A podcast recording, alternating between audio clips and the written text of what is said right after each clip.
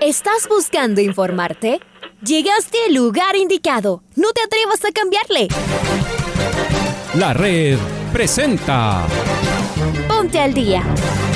Información deportiva al instante sobre la actualidad de los equipos ecuatorianos muchos goles y el drama que tanto disfrutamos. Los albos se pusieron en ventaja con doblete de Adolfo Muñoz. La Libertadores Femenina cuenta con sus 16 equipos. Con la conducción de los periodistas de la red, Raúl el Profe Chávez y Andrés del Pichón Villamarín. Mucha información que contarles aquí en 102.1 FM. El microciclo de la selección que arranca el día de hoy.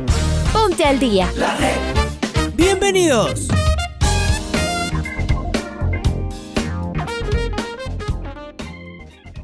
Amigos, amigas, hola, hola, ¿qué tal? ¿Cómo les va? ¿Cómo es? Feliz inicio de semana a cada uno de ustedes. Bienvenidos y bienvenidas a la primera edición del Noticiero al Día. En la red abrimos los micrófonos de los 102.1 en esta semana, algo fría en realidad en la capital de todos los ecuatorianos. Comenzamos eh, en esta programación deportiva. Inició la Copa América, inició la Eurocopa para los futboleros es como para un niño Disney. Señoras y señores, bienvenidos. Les saluda Andrés Villamarín Espinel en compañía de Raúl Chávez. Como cada mañana y Paola Yambay en Control Master, empezamos con los titulares. Hola Raulito, ¿cómo te va? Te mando un abrazo.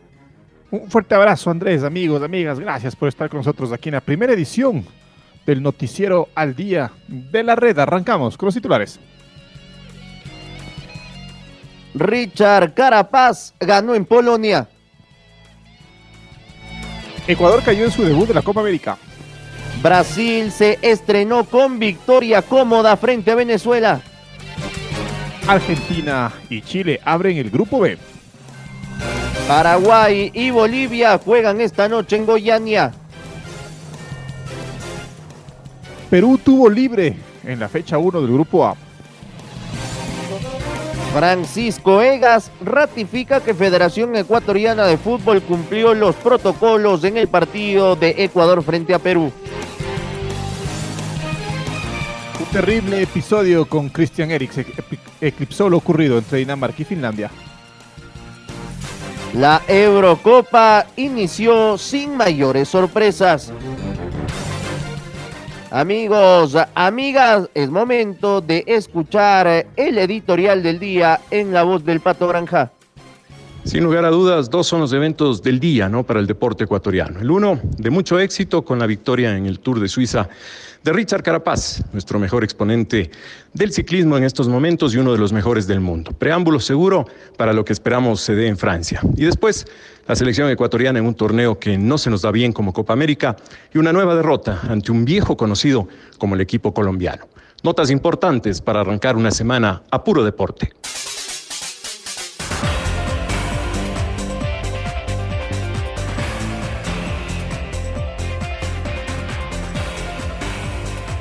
La selección ecuatoriana de fútbol en su estreno por Copa América cayó derrotada un gol por cero. El volante del Club Atlético Boca Juniors a servicio de su selección, la de Colombia, Edwin Cardona, en una jugada de laboratorio marcó el solitario tanto al cierre del primer tiempo. El elenco nacional hace tres partidos que no sabe lo que es sumar ni siquiera un punto. El equipo de Gustavo Alfaro deberá esperar al próximo domingo para enfrentar a la selección de Venezuela a las 16 horas. Es momento de escuchar justamente al técnico, al profesor Gustavo Alfaro, que se refirió a una nueva derrota. Creo que Ecuador no merecía irse derrotado hoy del, partido, eh, más allá de que el fútbol es un deporte que se gana por goles y no por merecimientos. Eh, Colombia aprovechó una jugada de pelota parada eh, que de pronto, a mi entender, nace con una falta que no es falta, porque Sebastián Méndez anticipa la, pelota de cuadrado, el árbitro cobra falta y de ahí nace la jugada del gol, iban 42 minutos del primer tiempo.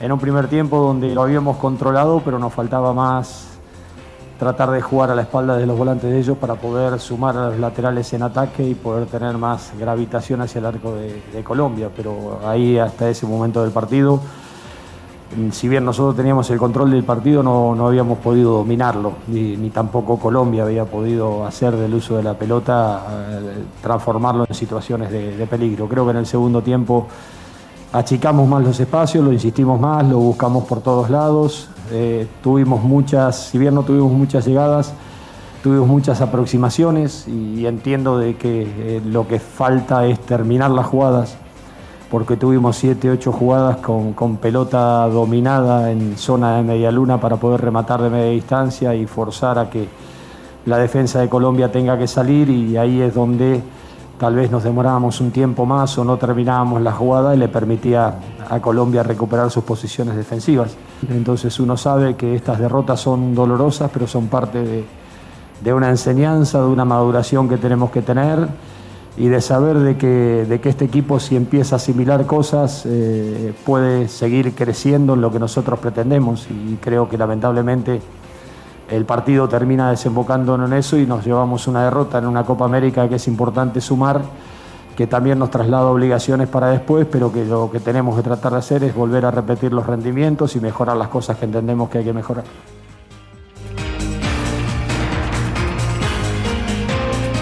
Y la gran noticia del fin de semana fue el triunfo de Richard Carapaz en el Tour de Suiza. El ciclista carchense logró mantener la ventaja que tenía de 17 segundos en la octava y última etapa del Tour de Suiza y se alcanzó y logró el título, que es parte de, preparación, de su preparación para el Tour de Francia, en donde Richard Carapaz correrá para Lineos Grenadiers. Escuchemos lo que dijo el gran ciclista ecuatoriano. Muy contento, ¿no? Es una bonita victoria y sobre todo pues eh, es algo que hemos venido trabajando, ¿no? Hemos tenido una bonita recompensa y, y la verdad que alegra mucho. Bueno, no, pues, al final nosotros teníamos la situación bajo control, el equipo ha estado muy bien desde el primer momento. Eh, no, al final yo creo que eso ha sido muy importante, ¿no? Para mí sobre todo porque al final hemos tenido un compañero hasta el final, he estado con Eddie siempre, ha hecho un gran trabajo en, la parte del, del, pavé y bueno, ¿no? Ha sido, ha sido increíble y bueno, ¿no? yo creo que al final hemos pasado un día muy bueno. Bueno, no, al final era algo que nos esperábamos, ¿no? Era algo normal, ¿no? Eh, yo creo que él iba a jugar sus cartas y lo ha hecho, ¿no? Y bueno, al final nosotros hemos estado ahí con Eddie. Por mi parte, pues bueno, yo he estado respondiendo a lo que tenía que hacer y, y bueno, día de cara aquí al final, pues eh, la verdad que muy, muy contento y, nada. Sí, bueno, no, ahora tenemos pues una cita muy importante, ¿no? Es algo que hemos venido trabajando mucho desde yo creo el invierno pasado, ¿no? Eso ha sido para mí pues un objetivo principal y para el equipo también y sobre todo esto nos da mucha confianza pues para, para este verano poder ir de la mejor manera y sobre todo pues encarar de una manera con más confianza, ¿no? El Tour de Francia. Continuamos en esta primera edición del Noticiero al Día de la Red. El presidente de la Federación Ecuatoriana de Fútbol, Francisco Egas, afirmó que el organismo que dirige cumplió totalmente los protocolos aprobados por el COE Nacional en todos los aspectos, incluido en el aforo. Escuchemos un extracto de la nota emitida en Radio La Red. A ver, nosotros, nosotros teníamos el número exacto de personas que se nos permite. Me parece que son 450 personas en total, incluyendo todo, jugadores, prensa, etcétera, etcétera. Y este es, insisto, un tema aprobado por la Comebol, por la Federación Ecuatoriana de Fútbol, por la, el COE Nacional. Sí, así es. Oportunamente antes de empezar la eliminatoria. Y ya digo, es el mismo protocolo que rige para todos los partidos internacionales que se juegan en el Ecuador. Es decir, Copa Libertadores, Copa Sudamericana, etcétera, etcétera, etcétera. Eh, Conmebol, con muchísimo tiempo de anticipación, envió sus protocolos con todos estos detalles. Esto fue analizado por el COE Nacional y aprobado por el COE Nacional. Por eso es que no hemos tenido ningún problema con el COE Nacional.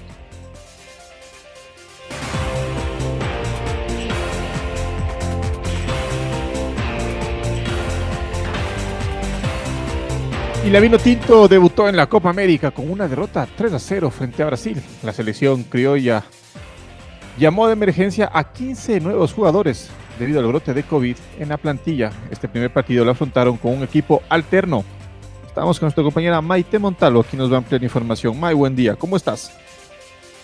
¿Qué tal Andrés y Raúl? Un fuerte abrazo para ustedes. Ahora tengo noticias sobre la Vino Tinto, que a pesar de que cayó derrotado 3 a 0 frente a Brasil, que es el candidato al título en esta Copa América 2021 que se está realizando en el país carioca, pues prácticamente en redes sociales fue asombroso ver cómo la gente ha estado mandando mensajes hacia una selección que cayó con honor debido a que una gran parte de su plantilla, más de 12 jugadores, también eh, parte del cuerpo técnico, se encuentran contagiados de COVID 19 y muchos de los jugadores que estuvieron en cancha eh, vinieron prácticamente de emergencia para poder completar un equipo. Así que la Vinotinto inició con punto honor ante Brasil la Conmebol Copa América 2021. Así ha titulado la crónica prácticamente la, la cuenta oficial de la Federación Venezolana de Fútbol y ahora les voy a comentar más detalles después de, de lo que les estaba explicando.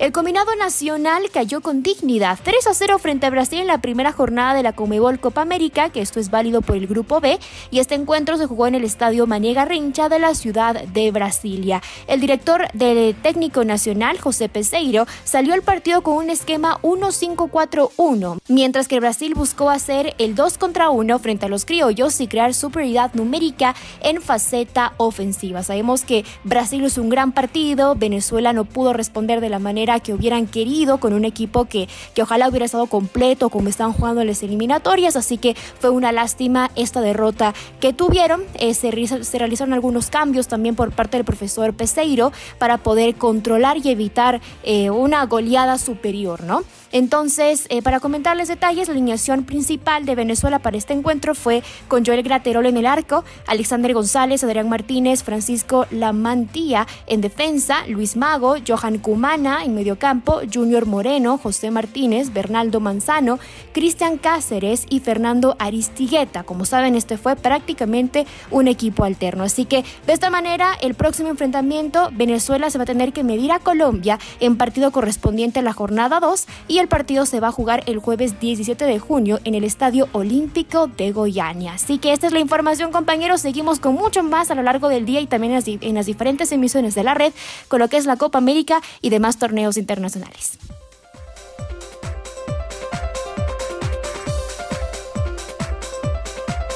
Muy bien, eh, Maite, ahí toda la información de la selección de Venezuela. Metámonos de lleno ahora con el grupo B, porque Chile jugará este día a partir de las 16 horas frente a la selección argentina en el debut por Copa América. Alexis Sánchez es de baja debido a una lesión.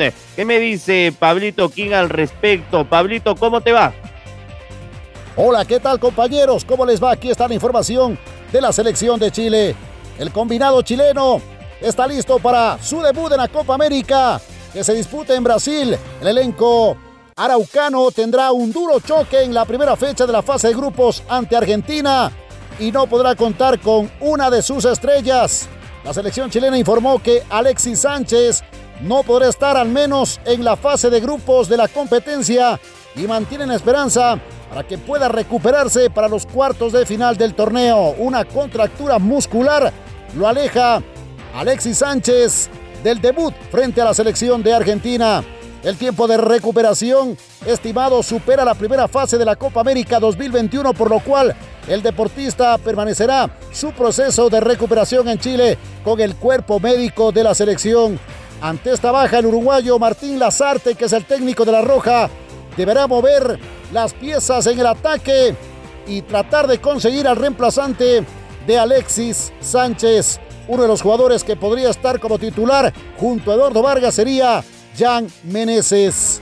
Hasta aquí la información de Chile, compañeros, con ustedes. Gracias, Pablo. Un fuerte abrazo. Y Perú trabajó por primera vez con equipo completo el pasado domingo tras el arribo de Wilder Cartagena. La escuadra de Ricardo Gareca realizó ejercicios con balón en espacio reducido y también tuvo una práctica de fútbol informal. En otras novedades, el estratega argentino al mando de la bicolor informó que fueron vacunados antes del viaje a Brasil que se realizará este lunes. Escuchemos a nuestro compañero Marco Fuentes, que nos va a ampliar información. Marco, buen día. ¿Qué tal Andrés, Raúl, amigos, amigas? Un saludo para todos ustedes a través eh, de la red. En efecto, la selección peruana de fútbol ha registrado un par de novedades en torno a su conformación y a su actualidad previo al viaje rumbo a Brasil, el mismo que se realizará este día lunes en las eh, próximas horas. El equipo bicolor trabajó ya por primera vez con los 26 convocados tras el arribo de Wilder Cartagena, quien se integró al grupo bajo el mando de Ricardo Gareca para la última práctica que se desarrolló el día de ayer, en la cual se realizaron trabajos con balón en espacios reducidos y posteriormente se trabajó en una práctica de fútbol. En esta convocatoria hay que recordar una vez más que el eh, peruano mexicano Santiago Ormeño trabajó por primera vez con su plantel y con el resto de sus compañeros en eh, territorio peruano y así también ya se apresta a viajar junto al resto del equipo que estará afrontando esta Copa América, en la cual debutará el próximo día jueves del 17 de junio enfrentando al dueño de casa Brasil. Recordemos que la escuadra peruana no vio actividad en el debut, en eh, la primera fecha de Copa América, en la cual Brasil le ganó a Venezuela 3 a 0 y Ecuador eh, cayó con Colombia por la mínima diferencia. Otra de las novedades que registró el equipo peruano tiene que ver con la vacunación de Ricardo Gareca. El estratega argentino recibió ya la vacuna vacuna en su primera dosis. Recordemos que el eh, equipo peruano, los jugadores convocados en la última fecha de eliminatorias, aprovecharon su estadía acá en la ciudad de Quito para recibir la vacuna en esta gestión que hizo la Conmebol a nivel de sus federaciones miembro. Sin embargo, en aquella ocasión Gareca se rehusó a recibir la vacuna, aduciendo que él la recibiría cuando llegue su turno. Finalmente el mismo llegó, dado que su carnet de extranjería y su edad, 63 años, así lo permitieron en el vecino país eh, del Perú, como lo informaron los medios locales. Esto es lo que les podemos informar de la selección eh, peruana que estará jugando en los próximos días la Copa América 2021. Un abrazo grande para todos. Otro abrazo para ti, Marquito. Vámonos con la selección paraguaya que arribó a la ciudad brasileña de Goiânia, donde hoy medirá Bolivia por la fecha 1 del grupo A de la Copa América. La albirroja llegó sin mayores inconvenientes y con delegación completa. La comitiva albirroja estuvo encabezada por el vicepresidente de la Asociación Paraguaya de Fútbol, Javier Díaz de Vivar, acompañado del miembro del Consejo Ejecutivo, Enrique Sánchez, y el directivo Jorge Cáceres, integrante del Departamento de Selecciones, junto a Justo Pastor Vitar, el ex arquero y director deportivo de la Selección Paraguaya de Fútbol. El entrenador albirrojo, Eduardo Berizo, se refirió a Bolivia como un rival que repliega y sale muy rápido, por lo que los paraguayos tendrán que elegir muy bien el control de la pelota y no perderla de forma ingenua. La pelota detenida también es un aspecto a tener en cuenta. Debemos usar detenidamente el balón con criterio, encontrando los espacios sin exponer a una pérdida vía contraataque que te haga daño, comentó el seleccionador en la conferencia de prensa. El compromiso entre paraguayos y bolivianos se disputará en Goiânia a partir de las 20 horas locales, una hora menos, es decir, las 19 horas horario ecuatoriano y contará con el arbitraje del peruano Diego Aro.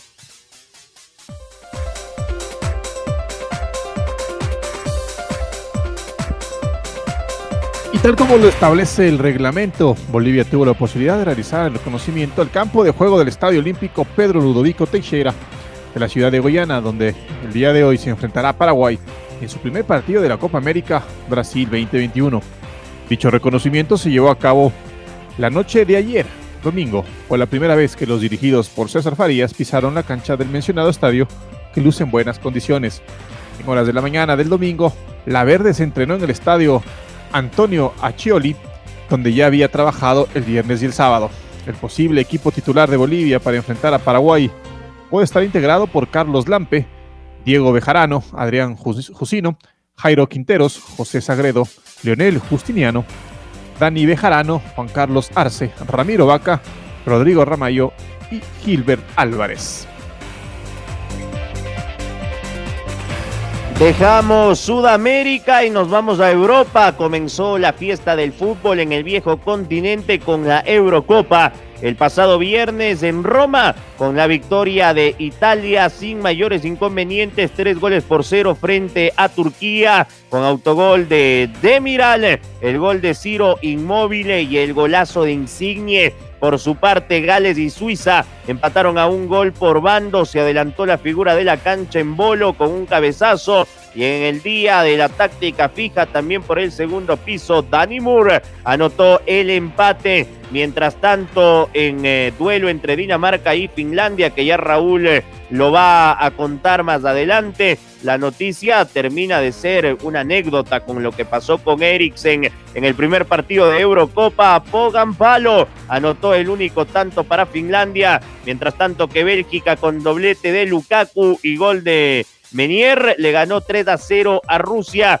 Mientras tanto, Inglaterra derrotó con gol de Sterling a Croacia. Austria le ganó 3 goles por 1 a Macedonia del Norte con tantos de Lainer, Gregoritze y Arnautovic. Mientras tanto que para Macedonia anotó su figura Pandev, la figura o el mejor partido de la jornada es el que Holanda lo jugó en Ámsterdam frente a Ucrania y lo ganó tres goles por dos con tantos de, Winaldun, de Wergorz y de Danfries.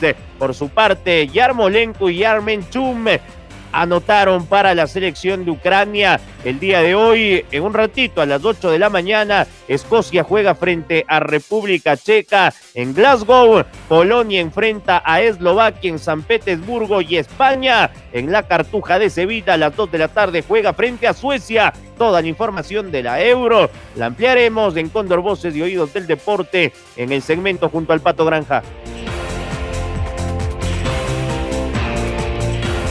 Una verdadera pesadilla se vivió el día sábado en el partido entre Dinamarca y Finlandia que terminó al final perdiendo el cuadro danés por 1-0.